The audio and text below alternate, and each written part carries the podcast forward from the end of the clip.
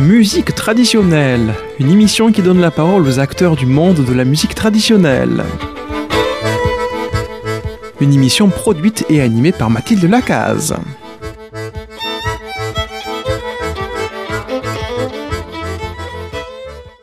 Chers auditeurs et auditrices de Radio Présence, bonjour. Aujourd'hui, dans Musique traditionnelle, j'ai l'honneur d'inviter Grégory Jolivet qui va nous parler depuis Châteauroux. Bonjour Grégory. Bonjour madame. Bonjour euh, Armand qui est aux manettes. Bonjour Mathilde Lacaze. Et bonjour Saïd qui va monter cette émission. Bonjour à tous, bonjour Mathilde. Alors, euh, Grégory, nous allons euh, écouter une de vos compositions que nos auditeurs connaissent déjà beaucoup. C'est la Scottish urbaine.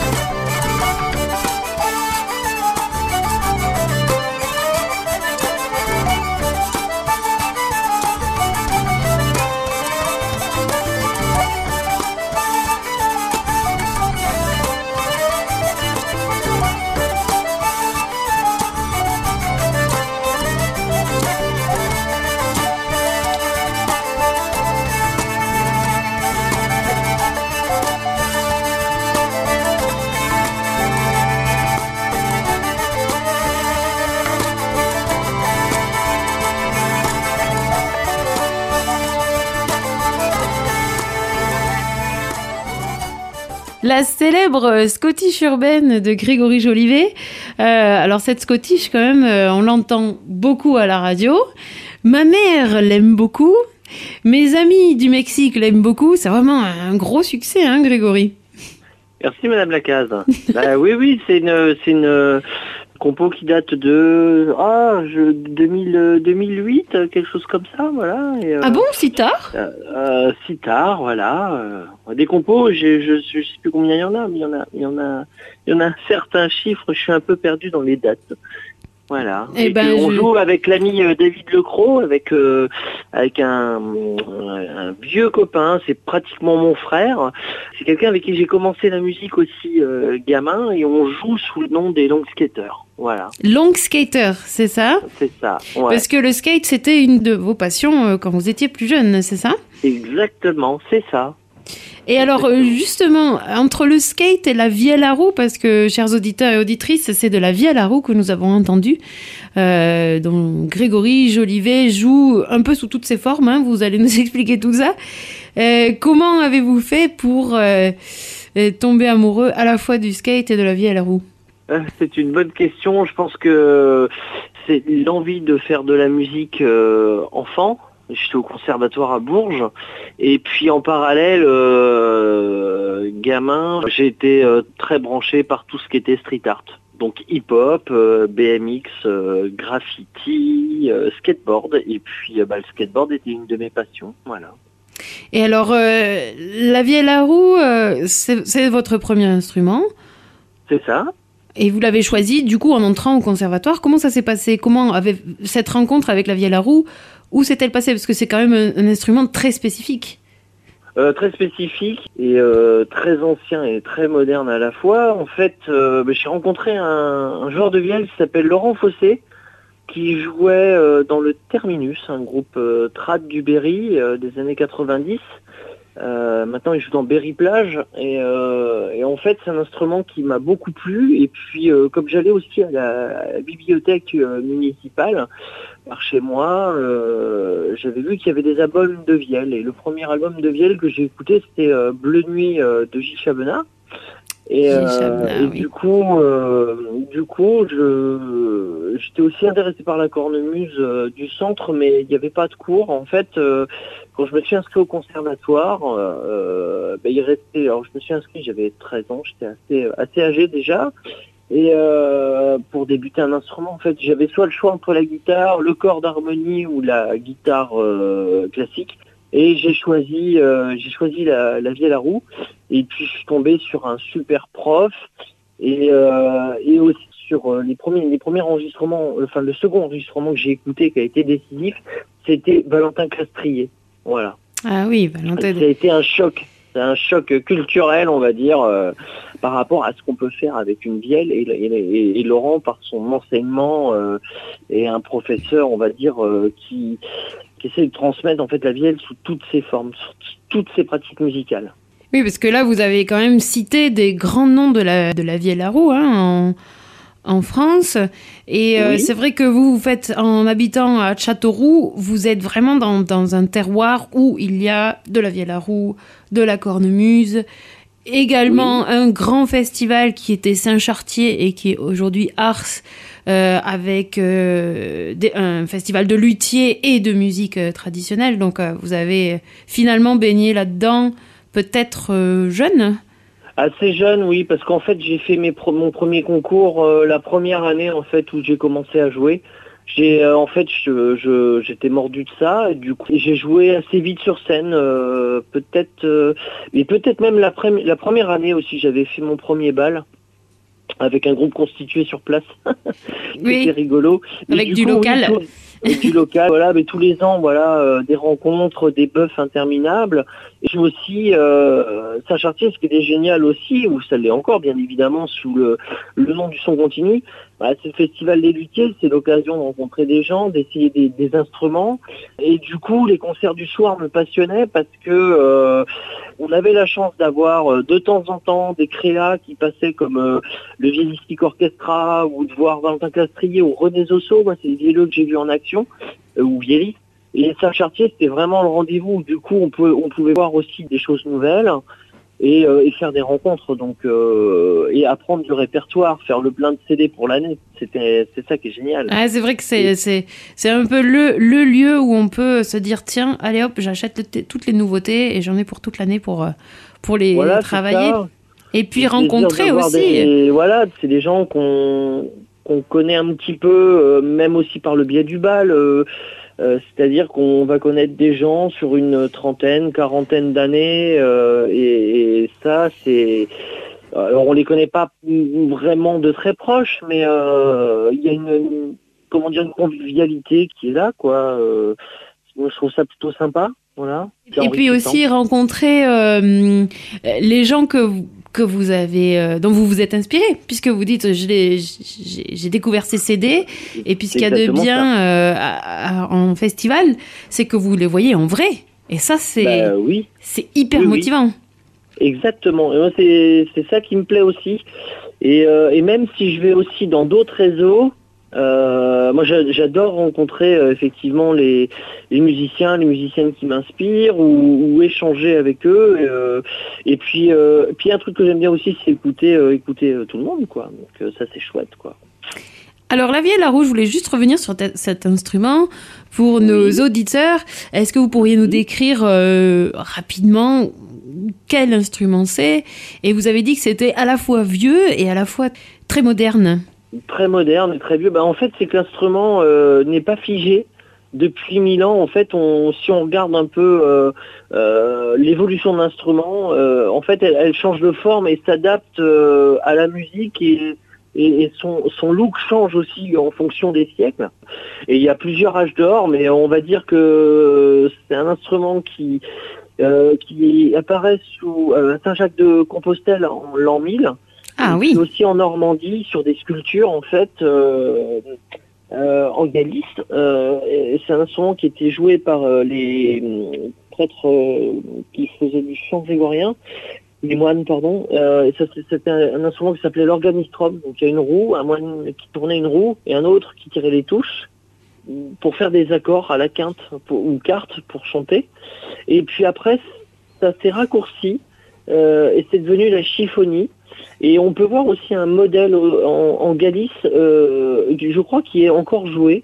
Parce que le chien est apparu il y a peu de temps sur les vielles galicienne. Alors le chien, c'est pas un euh, animal. Le hein. chien, c'est pas un animal, c'est une corde rythmique euh, qui est arrivée vers l'époque baroque, euh, voilà.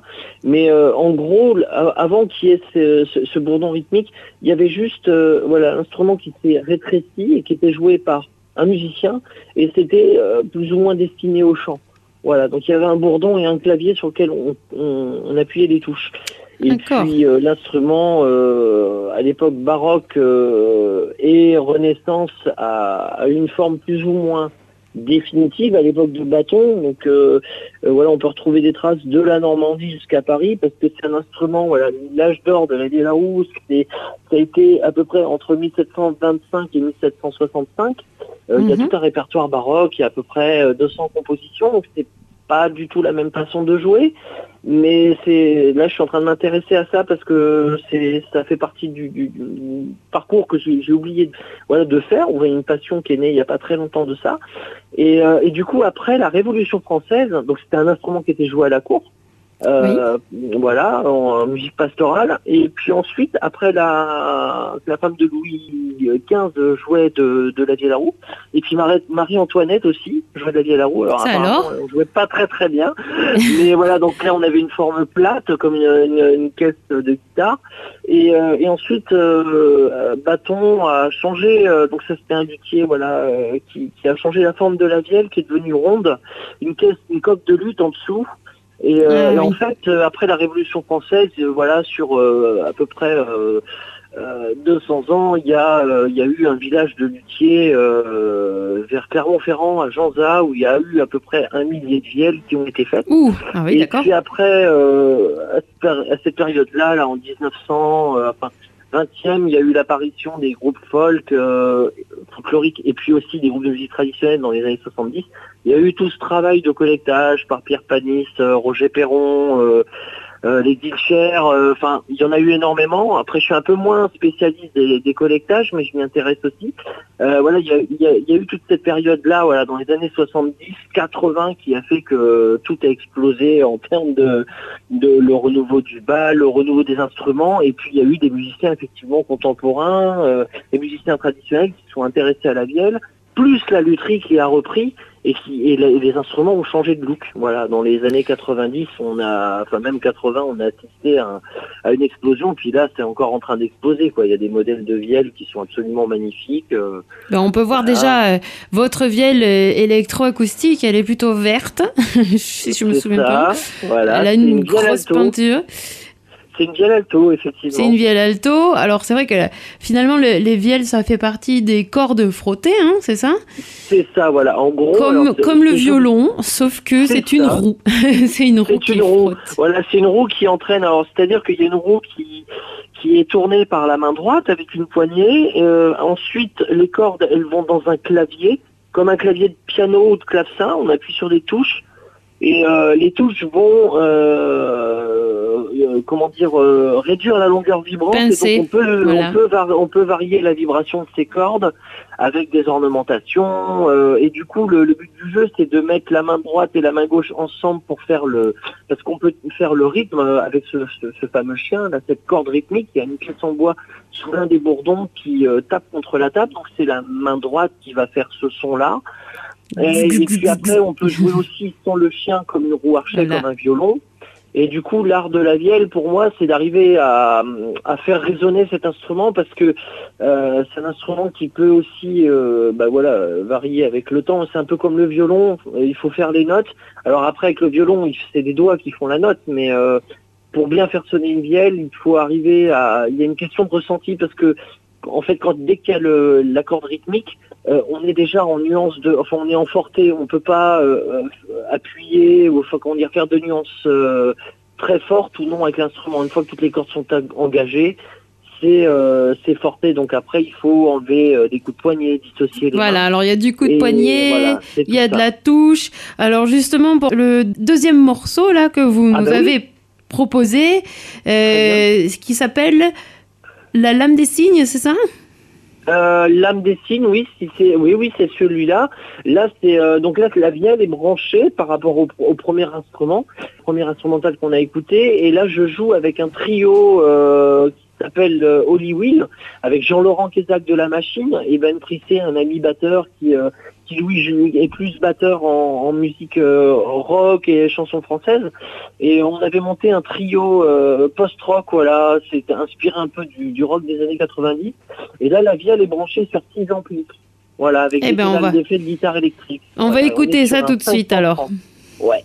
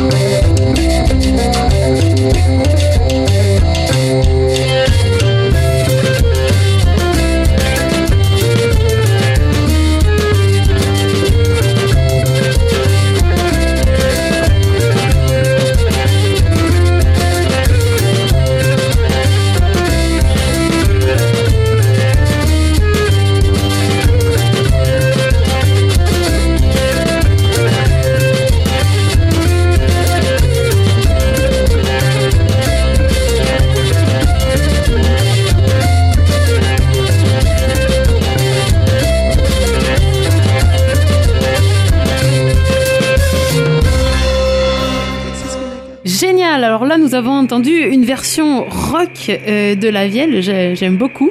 Avec Ouais, une version merci. un peu électrique, euh, c'est super. Et Ouais. puis, euh, il va falloir passer tout de suite au morceau suivant. Super. Voilà, qui va être quelque chose de complètement différent. Présentez-nous-le un petit peu, Grégory. Alors, euh, bah, le prochain morceau, c'est un morceau que je joue avec euh, Thierry Pinson, euh, un vieux compagnon avec qui je joue en duo depuis plus de 20 ans. Ouh, qui oui. s'appelle euh, voilà Thierry Pinson et qui joue de l'accordéon diatonique et ça a été aussi un de mes profs mais un, un proche ami euh, avec qui je joue euh, qui me conseille aussi avec qui on échange parce que lui est prof d'accordéon diatonique. Et puis euh, bah, on a beaucoup composé ensemble. Et du coup là c'est un morceau que l'on joue au sein de Rue Pascal. Donc ça c'est notre duo euh, et on a une version en quartet aussi. Et là, c'est sur l'album euh, Rue Pascal Quartet, justement, euh, Poésie urbaine. Et là, c'est euh, une, une petite valse, euh, du coup, euh, jouée euh, en diato et, et à la vielle, euh, justement, c'est euh, donc toujours avec la grande vielle, alto, donc c'est un clavier un peu plus grand. Et euh, là, je joue que sur la chanterelle. Donc là, on a enlevé les bourdons euh, et les cordes rythmiques. Voilà, et c'est un morceau que j'ai écrit pour euh, Annie Di Franco, qui est une, une chanteuse euh, folk euh, engagée euh, aux États-Unis. Voilà.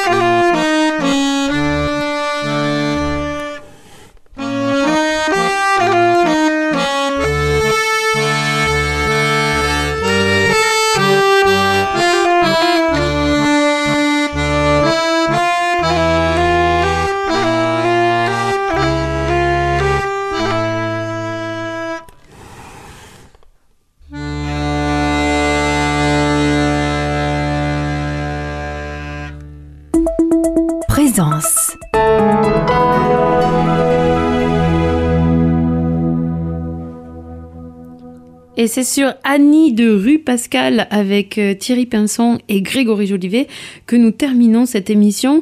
Euh, Grégory, je suis sûre que vous avez plein d'autres choses à nous dire et donc on vous retrouve euh, pour une prochaine émission très bientôt. Très bientôt. Je vous remercie, Madame Lacaze.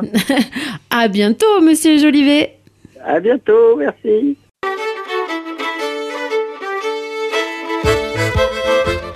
C'était Musique traditionnelle, une émission qui a donné la parole aux acteurs du monde de la musique traditionnelle. Une émission qui a été produite et animée par Mathilde Lacaze.